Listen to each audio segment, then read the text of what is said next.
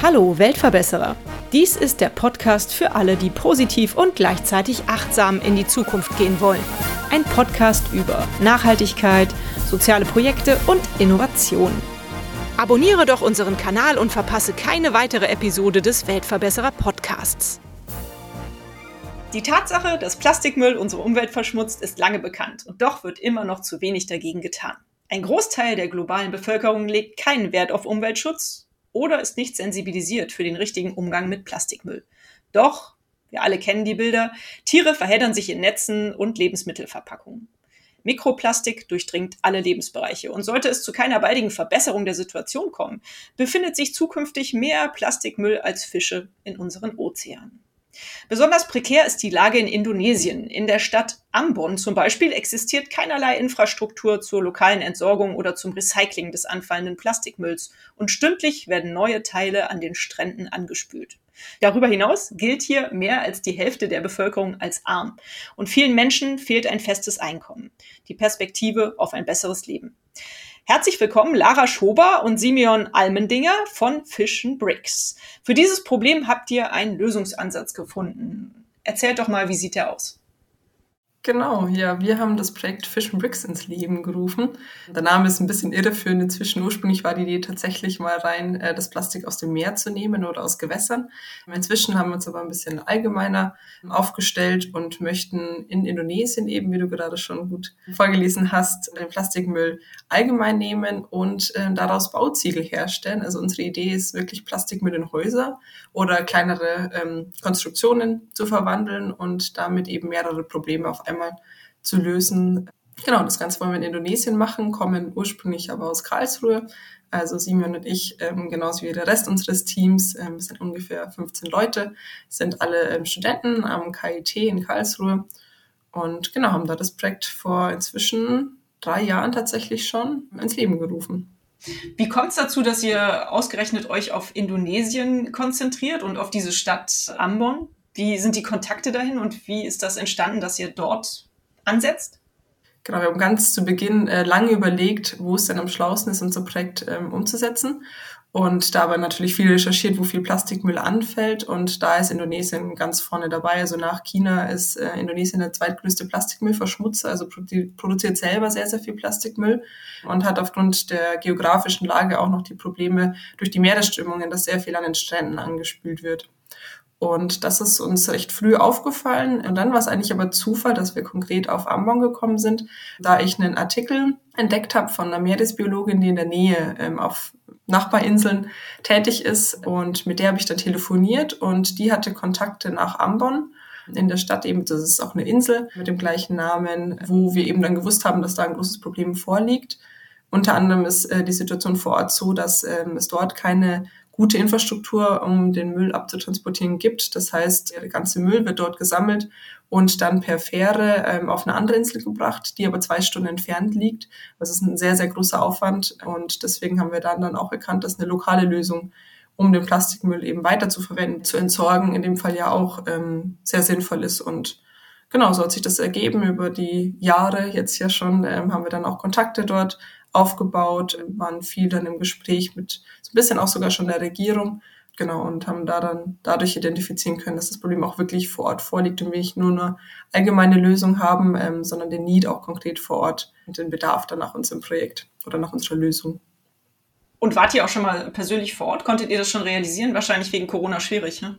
Ja, tatsächlich war es so, dass ich ein Praktikum gemacht habe in Taiwan und äh, dann im Zusammenhang damit nach Indonesien fliegen wollte und dann kam eben Corona, aber leider. Deswegen ging das dann nicht. Im Nachhinein war es, glaube ich, aber auch sehr gut, dass wir damals nicht geflogen sind, weil da noch sehr viele offene Fragen waren, die wir noch nicht geklärt hatten und allgemein das Konzept noch ein bisschen besser ausgearbeitet werden sollte. Und da sind wir immer noch gerade dran. Deswegen mal schauen, wann es dann nach Indonesien geht. Ja, auch von meiner Seite hallo. Simeon mein Name. Ich bin sehr froh, dass wir hier sprechen können und über das Projekt erzählen dürfen. Wo du gerade darüber gesprochen hattest, ob wir schon jemanden hatten, der in Indonesien war, ist mir jemand aus dem Team eingefallen, der dort schon mal auch jetzt vor Ort war und uns sehr viel berichten konnte. gerade was die Zusammensetzung des Plastiks angeht, aber vielleicht kommen wir darauf später nochmal genauer. Sehr gerne. Wie sieht es denn da vor Ort aus? Wie habe ich mir das denn vorzustellen? Was ist das für ein Ort? Äh, eher klein, eher groß? Leben die Leute da in, in Lehmhütten? Keine Ahnung. Bitte erklärt mir mal, wie es da vor Ort aussieht. Ambon selbst ist kein besonders großer Ort. Das Besondere in Indonesien ist, dass es ein, ein Inselstaat ist. Das bedeutet, dass es sehr, sehr viele kleinere Inseln gibt, die meistens nicht über eine eigene Müllversorgung verfügen. Und das ist auch in Ambon, der Insel, der Fall. Das heißt, Müllberge werden, wenn sie entsorgt werden, per Schiff auf andere Inseln erst verschifft, was natürlich einen erheblichen Infrastrukturaufwand mit sich zieht. Ähm, und vor Ort gibt es aber keine größeren Möglichkeiten des Recyclings. Und leider sind viele Bilder, die man auch, diese Schreckensbilder, die man mal wieder sieht von überfüllten Stränden mit losem Plastik, tatsächlich gelten die auch für, für viele Inseln in Indonesien. Mhm. Und wie leben die Menschen dort? Also ich hatte ja auch in der Einleitung schon aus euren Informationsquellen verraten, dass es dort sehr viel Armut gibt und sehr viel Arbeitslosigkeit, Perspektivlosigkeit. Das ist sehr unterschiedlich. Indonesien ist, glaube ich, ein sehr gespaltenes Land, auch in der Hinsicht, dass es sehr viel Reichtum auf der einen Seite in, für einen geringen äh, Prozentsatz der Bevölkerung gibt und auf der anderen Seite aber eben auch sehr viel Armut. Also 25 Prozent der Leute ähm, laut aktuellen Zahlen äh, leben unter der Armutsgrenze. Dementsprechend hat man schon auch viele diese Slum-ähnlichen Zustände, ähm, die man ja aus dem Fernsehen oder den Medien allgemein kennt. Und das war eben auch die ursprüngliche Vision, dass wir zwei Fliegen eben mit einer Klappe schlagen wollen, so ein bisschen. Zum einen hat den Müll rausnehmen, aber dann auch den dringend benötigten würdigen, also lebenswürdigen Wohnraum ähm, damit ermöglichen wollen. Inzwischen, weil es ein bisschen Schwierigkeiten gibt, ähm, was zum Beispiel Brandschutz angeht und wir allgemein es erstmal testen wollen, bevor wir in Richtung Häuser gehen oder eben kleine Bebauungen. Ähm, deswegen sind wir jetzt gerade mehr in Richtung Unterstände oder Mauern oder Gartenhütten unterwegs, um halt diese Probleme dann im Lauf der Zeit noch klären zu können und damit aber erstmal loslegen zu können. Das heißt, da die ähm, Gebäude für, für die ärmere Bevölkerung, also kleine einstöckige Häuser, die es eben aktuell in eher Wellenblechhüttenmäßigen Zuständen gibt. Das ist die langfristige Vision. Aktuell aber, weil es auf der anderen Seite eben aber auch viele Leute gibt, die einfach wie wir, sage ich jetzt mal, ähm, so wie wir es kennen, wohnen, ganz normal, dass man einfach auch für die Gartenhütten ermöglicht, eben durch die Ziegelsteine, Bushaltestellen oder sowas. Also ich glaube, das ist sehr unterschiedlich, wie die Menschen vor Ort leben. Mhm. Dementsprechend unterschiedlich sind aber auch die Bedürfnisse an äh, Gebäuden eben. Und die wollt ihr mit euren Plastikziegeln sozusagen ja irgendwie bauen oder unterstützen. Wie genau läuft das ab? Erklärt mal. Erstens äh, wollt ihr damit ja, glaube ich, auch Arbeitsplätze schaffen vor Ort? Und äh, wie sieht so ein Ziegel aus? Wie, wie entsteht der überhaupt? Und du hast es, glaube ich, eben schon mal gesagt, Simeon, dass äh, auch spezieller Plastikmüll dafür verwendet werden muss. Das geht nicht mit jedem, jeder Art von Plastik, oder? Ganz genau. Das waren jetzt sehr viele Fragen. Ich versuche jetzt mal Stück für Stück alle zu beantworten. Ja, leg los, genau. Im Grunde genommen spezialisieren wir uns auf PP, oder HDPE, das sind zwei Kunststoffsorten, die sich unterscheiden von PET, was wir kennen von Trinkflaschen. PP kommt oft in zum Beispiel, kennen wir das von Joghurtbechern hier in Deutschland, aber auch von dem Deckel des, der Plastikflasche. Das ist meistens PP und das findet man auch dort zuhauf. Dementsprechend äh, gibt es dafür einfach einen großen Bedarf, auch dafür Recyclingmöglichkeiten anzubieten. PET hat in der letzten Zeit, was Recycling angeht, so ein bisschen Fahrt aufgenommen. Es gibt viele, die versuchen, gerade in der, in der Modeindustrie, da PET wieder zu verwerten. Das geht auch ganz gut, aber alle anderen Plastiksorten werden meist thermisch verwertet. Das bedeutet, sie werden einfach verbrannt. Das ist natürlich schlecht, wenn man den CO2-Bilanz äh, CO2 mit aufnimmt. Es ist aber immer noch besser, als es lose im, in der Umwelt rumliegen zu lassen. Nichtsdestotrotz denken wir selbst, dass es auf jeden Fall bessere Möglichkeiten gibt, als es einfach nur zu verbrennen. Und daher kommt diese Motivation. Und PP bietet sehr, sehr gute Eigenschaften für Mauerstein, also eine hohe Festigkeit. Wir haben, nachdem wir den, unsere ersten Ziegel produziert haben, schon einige mechanische Tests durchgeführt. Das heißt, wir haben versucht, äh, was passiert, wenn wir mit hoher Kraft versuchen, diesen Stein zu zerdrücken. Und nach sieben Tonnen ist unsere Presse kaputt gegangen, aber dem Stein geht's noch gut. dementsprechend sind wir guter Dinge, dass wir da auf dem, dem richtigen Weg sind. Auch wenn unser Steindesign selbst noch nicht final ist, sind wir davon überzeugt, dass wir momentan da auf, auf der richtigen Spur sind. Und wie das dann vor Ort ablaufen kann, momentan ist es so, dass wir unsere Strategie so ein bisschen in drei Phasen gliedern. Das heißt, wir versuchen hier in Deutschland zunächst einmal diesen Proof of Concept hinzubekommen. Das heißt, wir versuchen ein Steindesign zu finden, was die Anforderungen erfüllt und, und dazu gehören Lara hat es ja schon angedeutet, Brandschutz ist ein Riesenthema, UV-Einstrahlung auf Plastik ist ein Riesenthema. Dazu gehört aber auch das, was ich gerade angesprochen habe, die mechanische Belastung. Und dann muss alles am besten noch relativ günstig und gut skalierbar produzierbar sein. Ähm, und dieses Design entsprechend zu finden, daran arbeiten wir momentan. Da geht es auch ein bisschen darum, wie groß machen wir die Steine. Letztendlich sollen diese in einer Produktionsanlage extrudiert werden. Das heißt, ähm, per Spritzgussverfahren. Und das bedeutet immer, dass man das am besten umsetzen kann, wenn der Stein nicht zu groß ist, weil man sonst extrem viel Plastik auf einmal in einer Spritzgussanlage verarbeiten müsste. Und das benötigt dann immer sehr, sehr aufwendige und unwahrscheinlich teure Maschinen. Also umso geringer wir die Kiloanzahl pro Stein machen, desto besser können wir produzieren, aber umso größer ist, umso mehr Plastik können wir in einem Stein direkt binden. Also das ist ein bisschen ein Trade-off, den wir da eingehen. Und da kommen wir dann auch zur Phase zwei, in der wir dann produzieren möchten und das vor Ort in Indonesien selbst.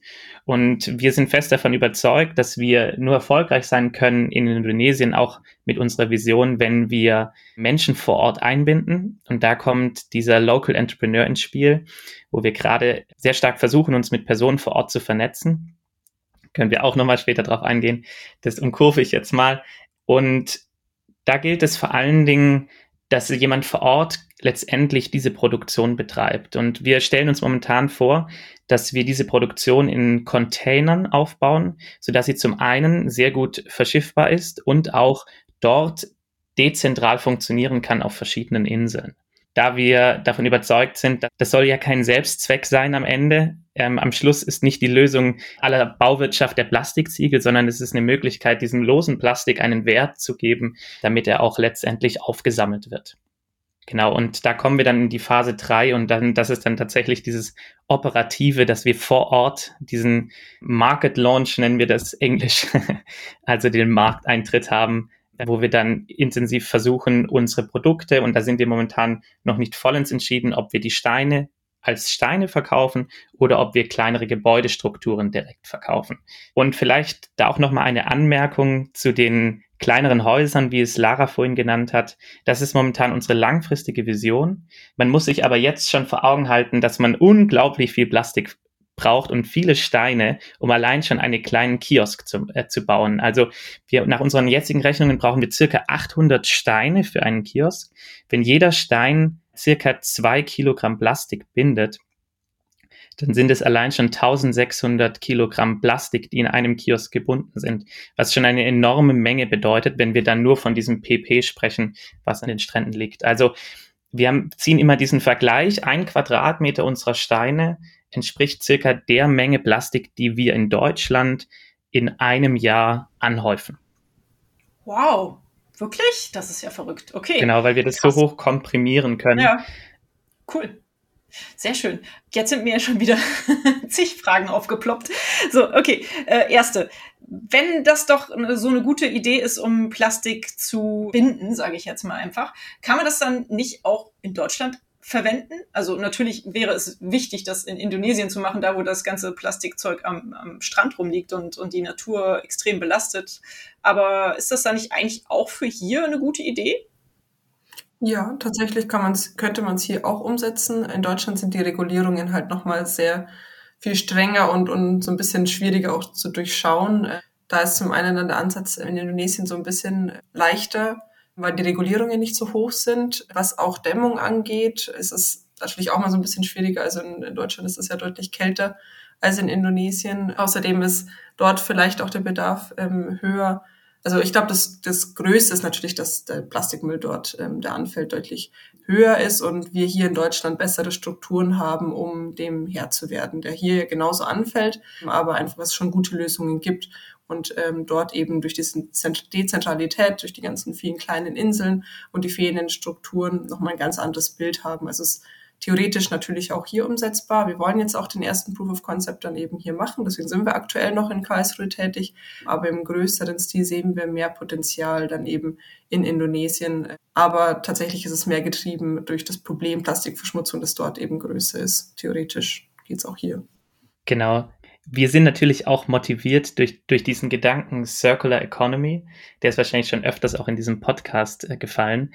Und da hat man ja eigentlich immer den Wunsch, dass es gar keinen Müll gibt, sondern dass dieser Wertstoff, in dem Falle der, der Plastikabfall, dass dieser Wertstoff irgendwie wieder zurückgeführt werden kann in, in neue Produkte oder eventuell das gleiche Produkt.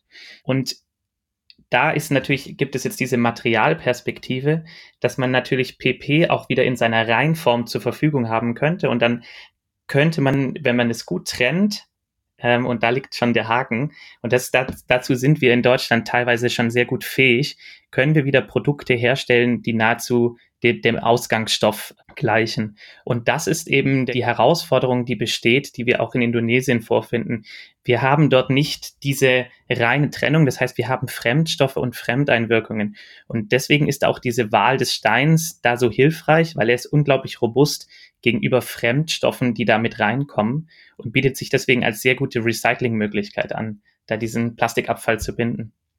Ich glaube, man muss so ein bisschen sehen, dass Plastikziegel natürlich auch nicht die Lösung, also man könnte, es ist nicht die perfekte Welt, in der jetzt aller Plastikmüll in Plastikziegel verwandelt wird, sondern es ist eine Nische, sage ich mal, oder ein, ein, ein von vielen. Und da ist einfach mehr Potenzial in Indonesien alleine dadurch, wie Simon schon gerade gesagt hat, wenn es ein bisschen verunreinigt ist, wie es eben auch der Fall ist, wenn es länger im Wasser war. Und ähm, deswegen ist es eine sehr gute Möglichkeit, eben gerade das ähm, Ozeanplastik zu verwenden und auch da dann ähm, eben durch den besseren Zugang zum Ozean auf jeden Fall Indonesien schlauer als Deutschland.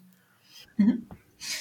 Simeon, du hast eben auch schon ein bisschen die Größe angesprochen der Plastikziegel und hast gesagt, da arbeitet ihr noch dran, da gibt's noch keine, keine perfekte Größe bisher. Ich will gerade noch so ein bisschen dieses Bild in meinem Kopf äh, herstellen. Im Moment habe ich so eine Bushaltestelle aus Lego-Steinen vor Augen. Eure Ziegel werden aber, glaube ich, schon ein bisschen größer, oder? Ich habe auch schon Bilder von anderen Projekten im Kopf. Ich glaube, in Afrika gibt es auch Projekte, wo Plastikmüll in, in Plastikflaschen gefüllt wird und auch damit Häuser gebaut werden.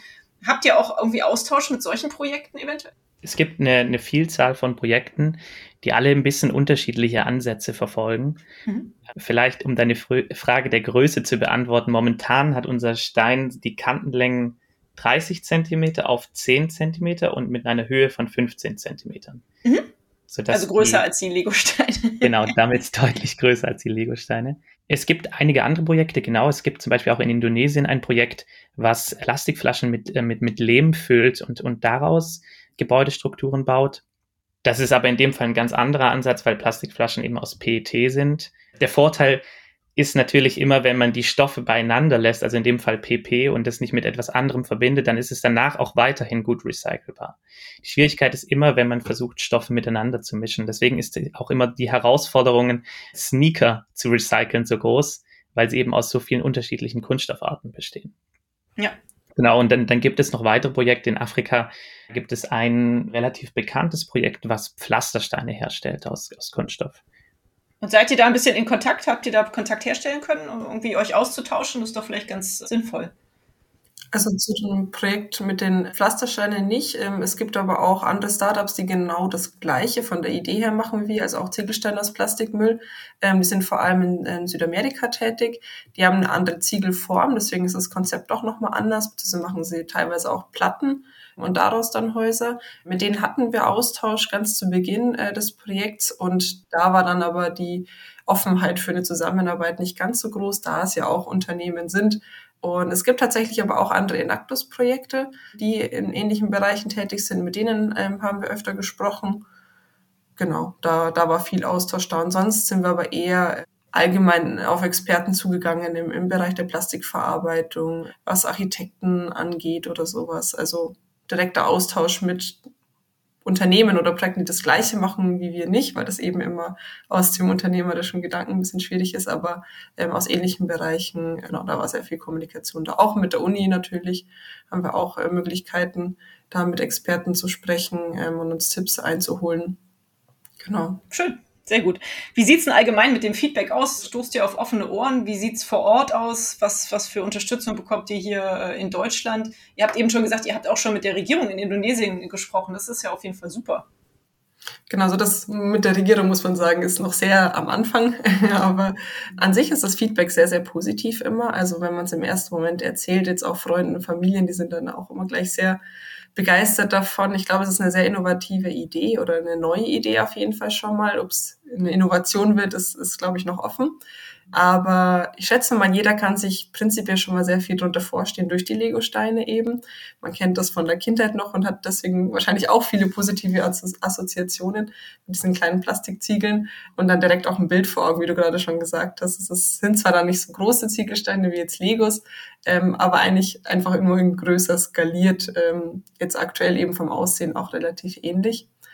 Und genau, wenn man dann näher reinschaut, also wir haben ähm, also wir haben, sind ja ein Enactus-Projekt, ähm, für die Leute, die Enactus vielleicht nicht kennen, auch wenn ähm, ja schon viele Enactus-Projekte bei dir waren. Es ist äh, eine weltweite Organisation. Vor allem sind das Studierende, die sich einfach einsetzen für, für was Gutes und dabei das Konzept ähm, des Social Entrepreneurships nutzen wollen, also Projekte schaffen wollen, die langfristig unabhängig von Spenden zum Beispiel sind. Genau, da war jetzt einmal jährlich ist da ein, ein Wettbewerb von den Actus, also in Deutschland weiter und dann ähm, eben auch in weltweiter. Und wir haben mit Fish Bricks dieses Jahr auch teilgenommen am sogenannten National Cup und ähm, sind dann auch ins Finale eingezogen. Da hat es dann leider nicht ganz geklappt für den für den äh, Gewinn. Aber wir haben sehr viel positives Feedback bekommen. Manche Sachen natürlich sind noch offen, so was Skalierung angeht oder äh, jetzt die genauen Preise, wie viel das Ganze kosten wird, weil es halt sehr, sehr abhängig ist von den Gegebenheiten vor Ort dann. Das heißt, da kam schon das Feedback, dass es natürlich noch offene Fragen gibt. Aber prinzipiell, ja, ist es immer sehr, sehr positiv, was wir in Rückmeldungen bekommen. Wir haben schon viele Auszeichnungen äh, bekommen. Das ist natürlich auch immer schön zu sehen, dass es auch da dann auf ja, positives Feedback oder allgemeine Offenheit für die Idee stößt. Du hast es gerade erwähnt, ihr wollt von Inactus eigentlich immer versuchen, die Projekte von Spenden unabhängig finanzierbar zu machen. Wie soll das in eurem Beispiel laufen? Und, und wie kommt ihr aktuell so zu Rande? Ich meine, ihr macht das alle ehrenamtlich als Studenten, aber ab und zu braucht man ja schon ein bisschen Geld, um halt so die Forschung jetzt zu betreiben, die ihr da macht. Also vielleicht beginne ich mal eben, wie es jetzt ist oder wie es äh, die letzten Jahre war. Ähm, jetzt haben wir uns natürlich viel über Wettbewerbe finanziert. Ähm, also wir haben an vielen Wettbewerben teilgenommen und waren dabei eben auch oft coolerweise erfolgreich. Da kam jetzt das meiste Geld her, teilweise zu Beginn, auch als wir die Maschine so muss vielleicht dazu sagen, wir haben die ganze Produktion der Ziegel jetzt selber aufgebaut, also die Maschinen, zumindest den ersten Plastikschredder auch selber zusammengebaut, also auf Grundlage von Anleitungen, die es Open Source im Internet gibt, aber eben, eben selber trotzdem entwickelt. Dabei eben dann zum Beispiel auch Sachspenden bekommen wir arbeiten zusammen mit verschiedenen Unternehmen. Das ist auch so ein Enactus-Konzept, dass man Business Advisor hat, also äh, Menschen in anderen Unternehmen, die einen unterstützen. Und da hatten wir das Glück, Trumpf zum Beispiel im Boot zu haben und haben beispielsweise die Ziegelform dann, also die, die Form zum Erstellen der Ziegel, weil wir da jetzt erstmal mit einer Presse gearbeitet haben und kleingeschreddertem Plastik eben noch nicht mit Extrusion, was jetzt demnächst kommt, die dann da in der Ausbildungswerkstatt zum Beispiel herstellen lassen zu können. Also da, das hat uns natürlich immer sehr viel gebracht und das meiste Geld ging dann eben auch bisher in die Maschinen, die wir hergestellt haben. Langfristig kann man aber sagen, ähm, Fish soll ein Startup werden, also ein, ein Unternehmen und sich dementsprechend dann halt durch den Ziegelverkauf, also durch den Verkauf der Produkte, die es produziert, finanzieren. Also das ist auf jeden Fall die Vision und ich glaube, da sind wir auch auf einem guten Weg, da unser Produkt zwar ein bisschen teurer ist wahrscheinlich als so die günstigste Option, aber trotzdem auch laut den aktuellen Berechnungen, ähm, und da sind wir eben auch sehr optimistisch, dass es vielleicht nochmal auch gesenkt werden kann, ähm, konkurrenzfähig ist und dementsprechend auch sich selber tragen ähm, können soll. Super. Das wäre ja schön, wenn das klappen würde. Jetzt hört sich das alles so an, als ob ihr alle Maschinenbaustudenten seid. Was studiert ihr denn eigentlich? Was für Studiengänge sind bei euch so im Team? Ja, schön wäre es. Wir suchen immer nach den Maschinenbauern. Leider sind wir da immer nur teilweise erfolgreich gewesen, äh, da das Thema Entrepreneurship natürlich vor allem die eher wirtschaftlich interessierten äh, Studierenden angeht oder anspricht. Deswegen, weil das KIT aber eine relativ technische Uni ist und das BWL-ähnlichste sozusagen dann die, die Wirtschaftsingenieure sind, haben wir sehr, sehr viel von denen und äh, Simon und ich sind auch ein gutes Beispiel. Wir studieren auch beide Wirtschaftsingenieurwesen Genau, tatsächlich hatten wir dann aber auch immer wieder Maschinenbauer eben drin, die dann in der ersten Phase viel Spaß dabei hatten, die Maschinen zu konstruieren. Architekten hatten wir auch schon dabei, ähm, also eine Architektin oder Architekturstudierende, die ähm, dann auch länger engagiert war ähm, oder auch Bauingenieurwesen natürlich. Das sind also genau die Bereiche, die es dann betrifft, aber auch komplett übergreifend, eben weil es viele auch das Thema allgemein interessiert Richtung ähm, Chemieingenieurwesen, äh, Lebensmittelchemie, Informatik. Also man kann da nicht so wirklich sagen, dass es nur die Bereiche sind, sondern das Thema ist, glaube ich, allgemein interessant für Menschen und dementsprechend betrifft es dann auch oder, oder spricht es eben auch andere Studierende an. Ja, super. Ich denke, das ist auch wichtig, dass die unterschiedlichen Bereiche da zusammenkommen, oder Simeon? Definitiv. Wir sind momentan auch relativ divers aufgestellt, was Studiengänge angeht und das hilft uns momentan sehr dabei, uns weiterzuentwickeln. Mhm. Du hattest eben nochmal einen ganz interessanten Faktor angesprochen, wo ich gerne nochmal nachhaken würde, die Vernetzung ähm, vor Ort. Du hast gesagt, da seid ihr mittlerweile auch schon einen ganz schönen Schritt weiter. Erzähl doch mal darüber. Also wir haben bisher ähm, einige Kontakte mit denen wir in Austausch stehen. Angefangen hat alles mit Laras Kontakt äh, zu ihrer Meeresbiologin vor Ort. Inzwischen haben wir auch Kontakt mit einigen Institutionen oder Organisatoren, die als in dem Müllsammelbereich aktiv sind. Jetzt hatten wir neulich die Möglichkeit, ähm, im Rahmen des G20-Gipfels digital vorzusprechen. Und zwar gab es da das F20 Climate Solutions Forum 2022. Und die haben nach Innovationen Ausschau gehalten und da hatten wir die Möglichkeit, digital ähm, unser Projekt vorzustellen, direkt vor Ort in Indonesien. Und das war dann letztendlich auch die Chance für uns, dann nochmal einen Aufruf zu starten, weil wir momentan sehr daran interessiert sind, Local Entrepreneurs oder Interessierte in Indonesien zu finden, die da mit uns zusammenarbeiten. Äh, da sind wir jetzt auch in einen Verteiler oder ein Netzwerk hineingerutscht, das uns in nächster Zeit sicher sehr weiterhelfen kann. Dennoch ist die große Schwierigkeit, etwas, also neben dem Netzwerk selbst, wirklich einen sehr engen Kontakt aufzubauen, da wir ja schon noch ähm, momentan diesen Proof of Concept erst beweisen müssen. Und das natürlich die Herausforderung ist, dass jemand am anderen Ende der Welt mit uns zusammenarbeitet. Ich hatte aber gestern, nein, vorgestern noch mal ein Gespräch mit der Stiftung Entwicklungszusammenarbeit in, in Baden-Württemberg, die auch weltweit aktiv sind und die uns da nochmal sehr stark ermutigt haben, äh, wirklich den Kontakt vor Ort zu suchen, die selbst auch Projekte in, in der ganzen Welt betreuen und es einfach als sehr zentralen Bestandteil ansehen, dass man Menschen vor Ort einbindet und dass es eben eine Zusammenarbeit wird und keine Entwicklungshilfe. Ich glaube, das kann man auch allgemein nochmal betonen, dass es uns eben sehr wichtig ist, mhm. nicht irgendwas aufzuzwängen, dann, dass wir uns jetzt hier in Karlsruhe was Cooles überlegt haben und sagen, so, das wollen wir jetzt umsetzen ähm, und dabei außer Acht lassen, was überhaupt gebraucht wird oder was so die Bedürfnisse sind und, und Wünsche auch vor Ort, sondern dass wir eben zusammenarbeiten wollen. Und ich glaube, bei vielen Auslandsprojekten ist es schwierig, eben, dass man keine ähm, verlässlichen Personen vor Ort hat, und deswegen sind wir da ganz stark dran, dass wir Leute haben, auf die wir uns verlassen können, ja, die uns Informationen über die Begebenheiten vor Ort liefern können. Ähm, wir hatten viele oder zwei zumindest äh, Projektmitglieder jetzt auch, die aus Indonesien kamen. Das war dann immer sehr schön, weil man dann eben nicht nur zum Beispiel auf Englisch Leute angeschrieben hat, sondern halt in der Landessprache auf Indonesisch mit denen kommunizieren konnte. Wir regelmäßige Termine dann auch einmal im Monat gemacht haben. Genau, und das ist halt dann auch immer schön, dass man da dann auch merkt, dass die Leute vor Ort froh sind, dass wir oder die Idee cool finden ähm, und froh sind, dass wir es gerade bei ihnen noch umsetzen wollen. Genau, und offen sind, dann auch zusammenzuarbeiten und, und zu unterstützen, eben zum Beispiel mit dem gesammelten Müll, den sie bei Cleanup-Aktionen sammeln. Mhm. Super. Ja, vielleicht kann ich euch da ja auch noch mal ein paar Kontakte ähm, zuspielen, wenn ihr die nicht schon längst habt. Kennt ihr schon Marina von, von Ozeankind? Nein, tatsächlich nicht. Okay, also das sind alles jetzt eher so, so Sammel, äh, Plastiksammelaktionen, aber die sind, so viel ich weiß, auch in, in Indonesien tätig. Also vielleicht kann ich euch da auch noch ein paar Kontakte geben, dass ihr euch da ein bisschen ja, sehr gerne. Also, oder gerne. mir fällt auch noch ein ähm, Precycle Today, Christian Rühlmann, habe ich gerade nachgeschaut, Folge 120. Ich werde euch das mal alles noch äh, weiterleiten, diese Links. oder die Kontakte. Ja, ähm, ist das denn im Moment so eure größte Herausforderung, diese Vernetzung da herzustellen vor Ort? Oder ist eure größte Herausforderung immer noch eigentlich die, die Produktion ähm, des Ziegels? Oder beides? also ich würde sagen beides, okay. weil ohne die indonesische Unterstützung würde das ganze Projekt nicht funktionieren. Mhm. Äh, dennoch sind wir momentan schon äh, kurzfristig äh, vor dem großen Problem, dass diese Ziegelproduktion erst stehen muss, bevor wir dann auch zeigen können, dass es funktioniert. Mhm. Wir haben bereits Ziegel produziert, aber momentan ist eben die Herausforderung, es so zu produzieren, dass es schnell und günstig ist. Ja, richtig. Was würdet ihr als euren bisher größten Erfolg äh, bezeichnen? Also für mich, glaube ich, der, der schönste Moment war auf jeden Fall dann, als der erste Ziegel da war. Das hat sich zumindest als den größten Erfolg angefühlt so. Ich würde sagen, es ist eigentlich immer kontinuierlich. Also jeder, jeder Schritt, jedes gewonnene Geld, äh, jede gewonnene Finanzierung, jede fertiggestellte Maschine war immer wieder ein großer Schritt für uns.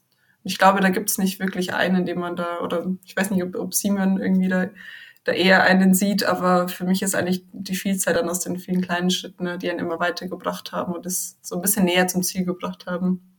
Definitiv. Das ist äh, dieser schrittweise Erfolg, äh, dass alle da an einem Strang ziehen. Das macht besonders viel Freude. Ich frage meine Interviewgäste eigentlich immer nach einer schönen Geschichte, die sie mit ihrem Projekt verbinden. Eine schöne Geschichte, eine besonders verrückte Geschichte, irgendwas besonders herzerwärmendes. Habt ihr da irgendwas, was ihr mit uns teilen möchtet?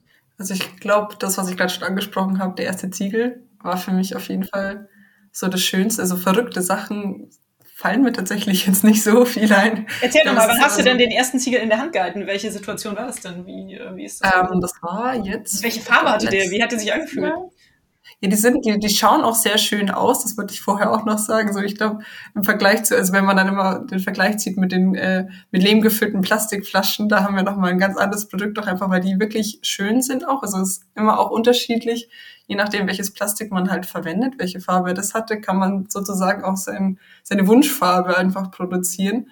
Das ist, ich glaube, man kann es ganz gut vergleichen mit Mosaik vielleicht an die, an die Hörerinnen, aber ähm, am besten einfach einen Blick auf unsere Webseite werfen, dann kann man sich nicht nur vorstellen, sondern auch, auch sehen, wie es dann aussieht. Ja, es sieht, es sieht, finde ich, sehr cool aus und ja, also dadurch, dass sie ein bisschen größer sind auch, man kennt eben so diese kleinen Stände, wir haben dann auch einmal äh, mit dem 3D-Drucker einfach zur Motivation der Mitglieder in den Corona-Zeiten, wo es ein bisschen schwieriger war, weil man sich nur online treffen konnte, so kleine Ziegelsteine eben von unserem Prototypen hergestellt und äh, dann war das praktisch so diese große Version auf einmal. Und dann äh, weiß ich noch sehr gut, habe ich dann damals Fotos gemacht, äh, um die halt auf Social Media dann posten zu können. Und das war irgendwie ein sehr, sehr schönes Gefühl, wie so wirklich wie ein Baby. Ähm, passt ja auch grob so vom Gewicht, was man dann in der Hand und in den Armen ähm, halten kann. Das, das war tatsächlich sehr schön. Ich glaube, für mich persönlich noch, wir haben letztes Jahr den DB Award auch bekommen. Ähm, das war der Sonderpreis für soziales Engagement.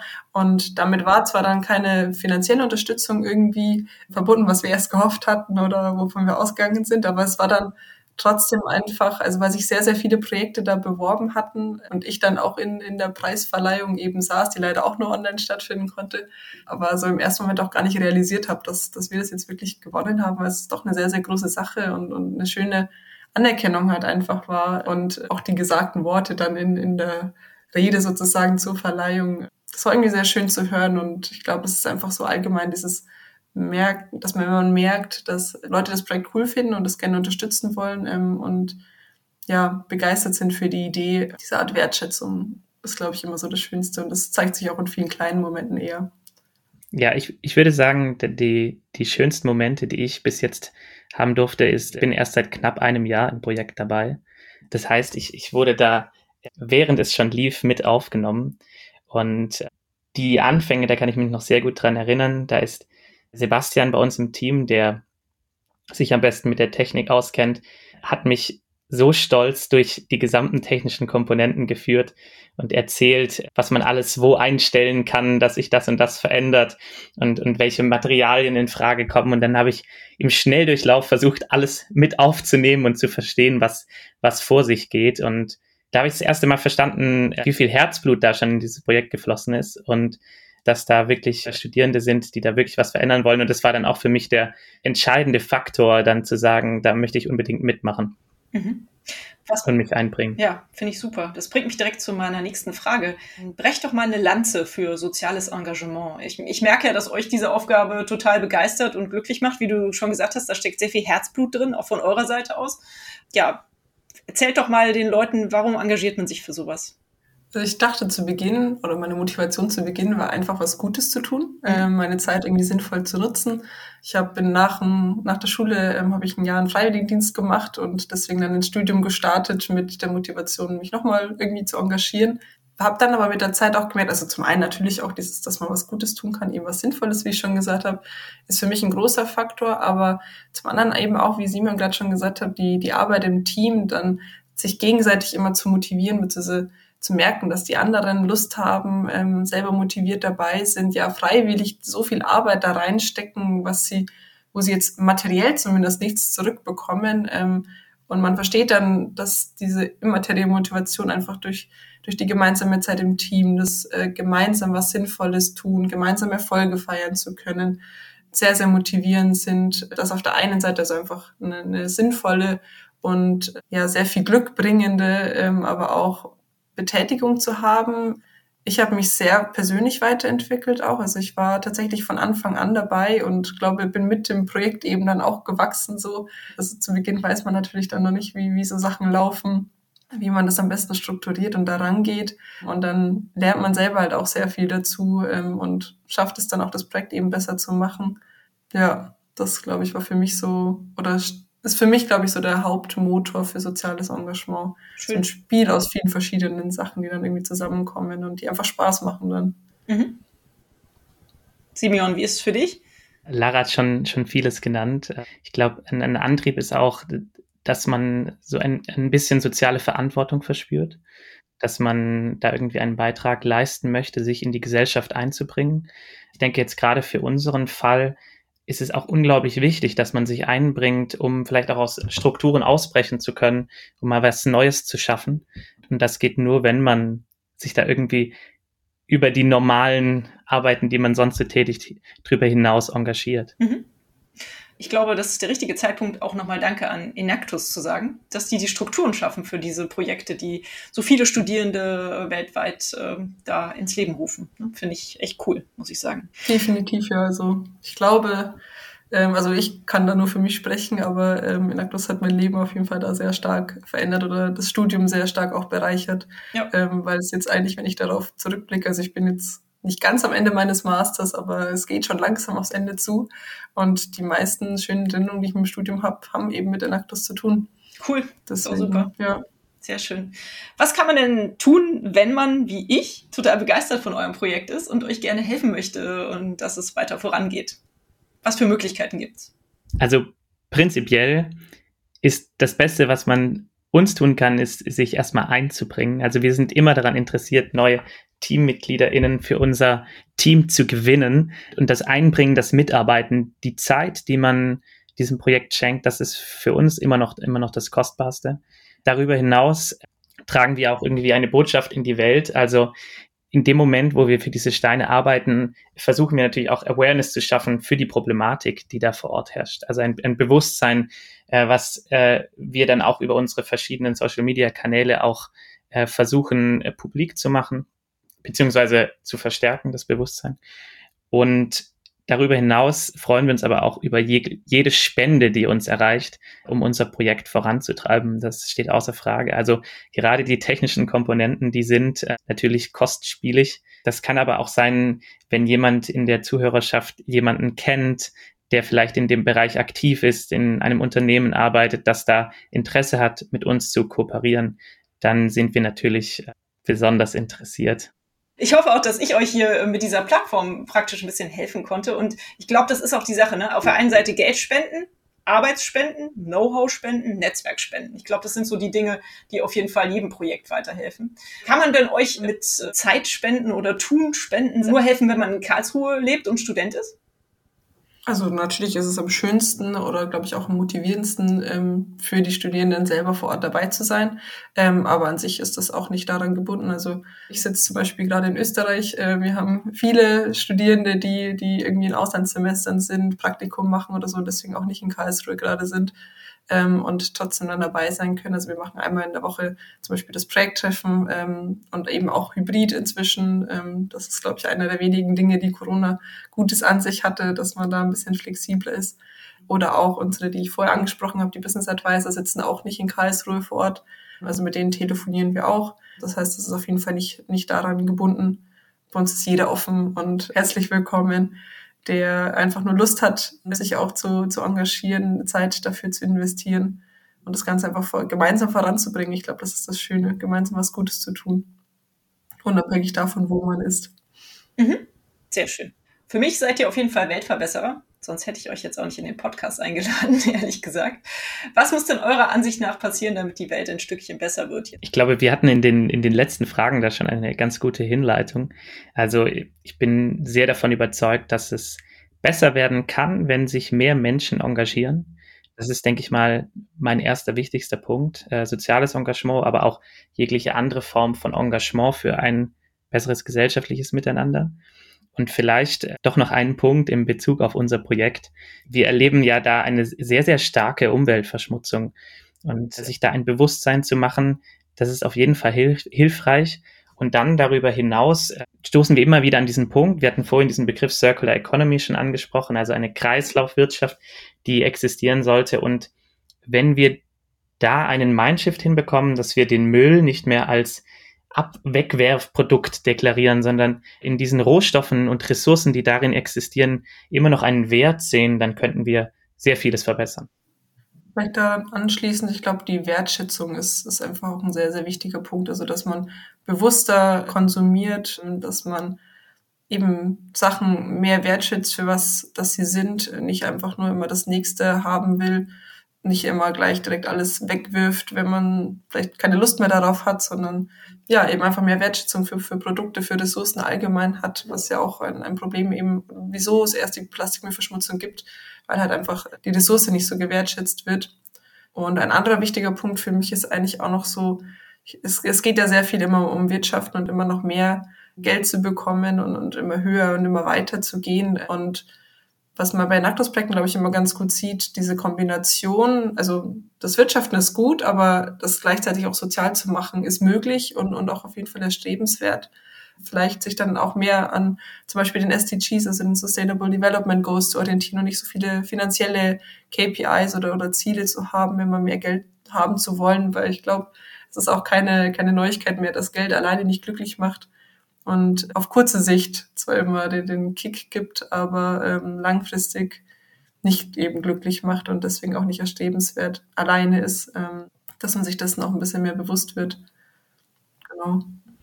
Ja, das ist schön.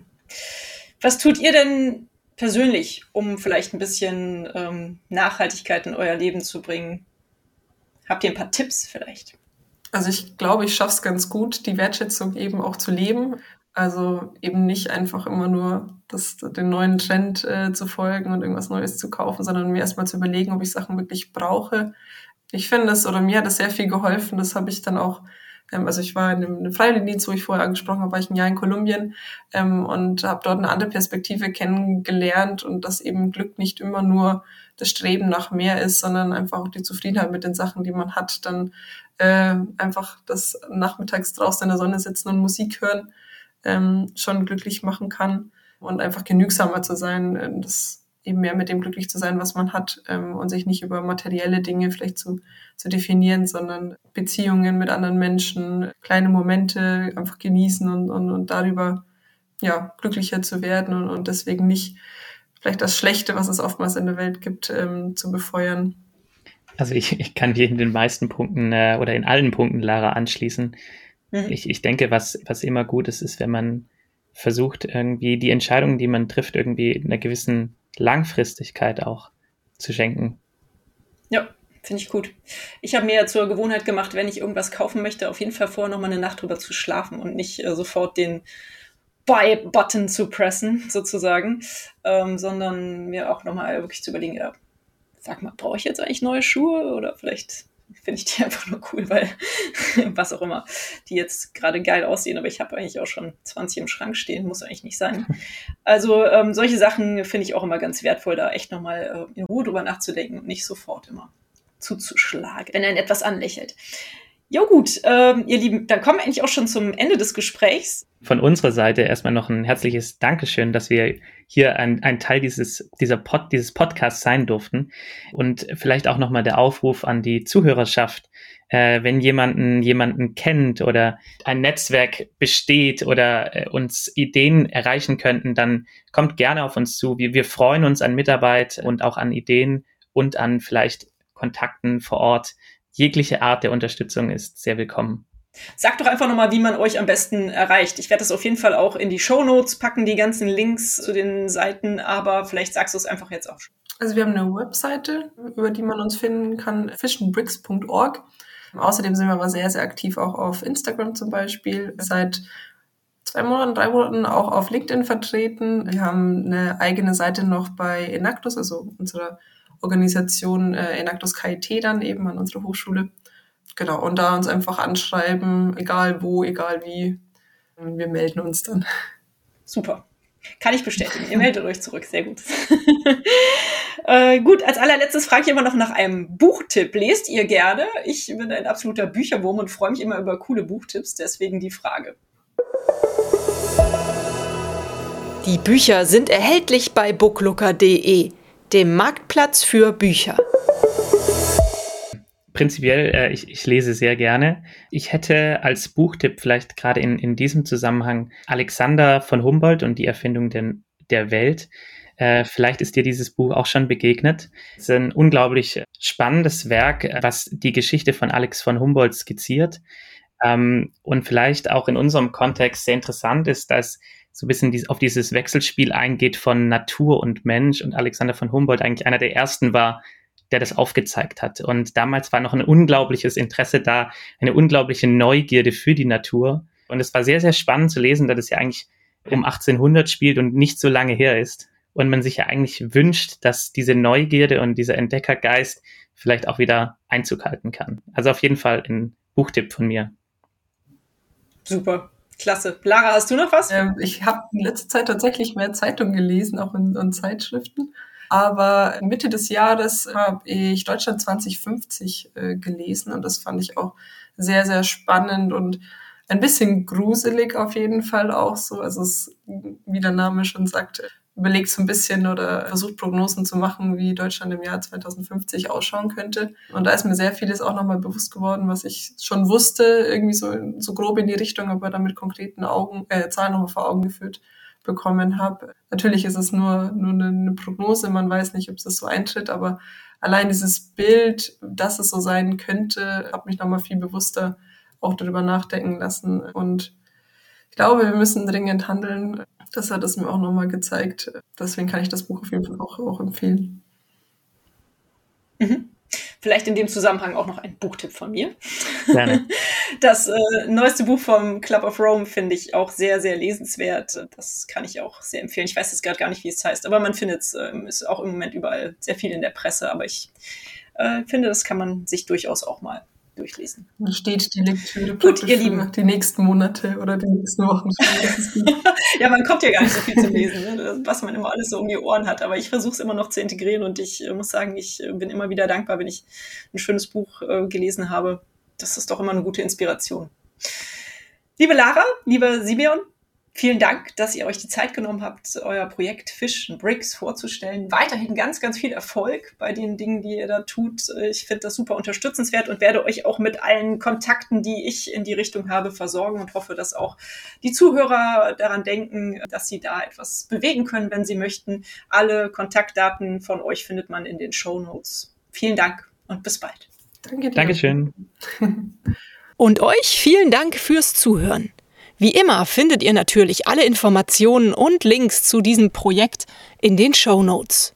Hat es euch gefallen? Fühlt ihr euch inspiriert, bewegt? Habt ihr Verbesserungsvorschläge für mich? Dann schreibt mir gerne. Auch die E-Mail-Adresse findet ihr in den Show Notes. Abonniert doch den Weltverbesserer Podcast, dann verpasst ihr keine Episode mehr. Teilt, liked und kommentiert diese Folge des Weltverbesserer Podcasts. Ich würde mich sehr freuen. Vielen Dank dafür und bis bald, eure Birte.